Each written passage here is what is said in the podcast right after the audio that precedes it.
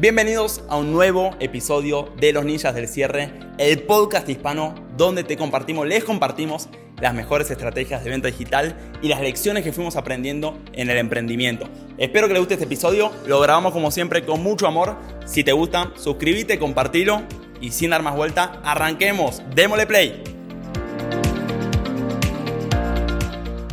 el concepto de flujo versus acción, ¿está bien? Entonces, este es un concepto para mí muy importante y básicamente va derecho de que cuando vos querés garantizar un resultado, hay pocas cosas que garanticen tanto un resultado como la palabra a diario, ¿no? Como hacerlo a diario. Hay pocas cosas que garanticen tanto un resultado que hacerlo todos los días. El otro día estaba viendo las historias de un emprendedor eh, muy conocido eh, acá en, en Hispana y estaba compartiendo como sus metas, ¿no? Y, y, las acciones que iba a tomar para cumplir esas metas. Y las acciones, la mayoría era como, bueno, voy a dedicar dos horas a la semana a hacer esto. Voy a hacer eh, tres veces a la semana a hacer esto. Y yo como internamente pensaba, muy, muy poco probable que pueda mantener ese hábito. ¿A qué me refiero con esto? Que cuando quiero garantizar un resultado, eh, lo tengo que hacer diario. Lo tengo que hacer prácticamente todos los días. No una vez o dos veces a la semana. Dos veces a la semana está prácticamente destinado al fracaso. Entonces, ¿qué les quiero compartir acá? Voy a poner un ejemplo muy claro que todos vamos a entender y después si quieren lo podemos extrapolar a otros conceptos.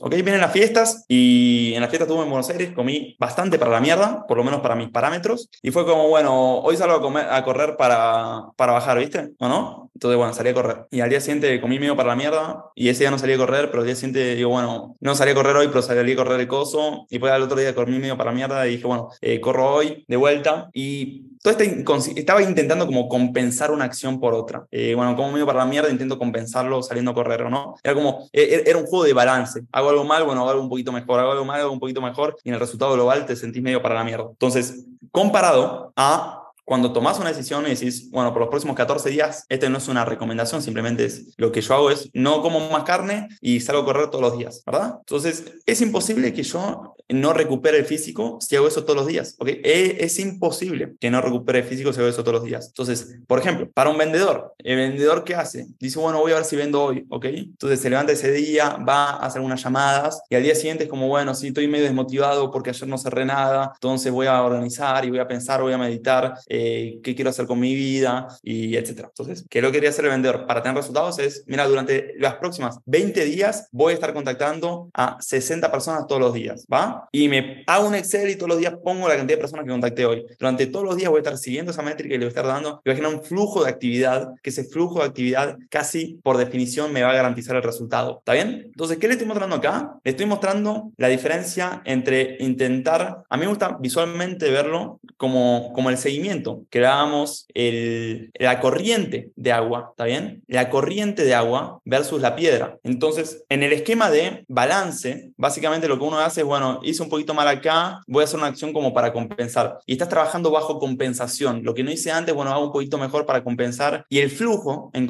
en cambio, es listo. Mira, quiero garantizar este resultado, ¿qué vamos a hacer? Vamos a hacer todo esto. Vamos a hacer todos los días todo esto. Todo este flujo de actividad, de alguna u otra manera, empieza a generar acumulación, ¿ok?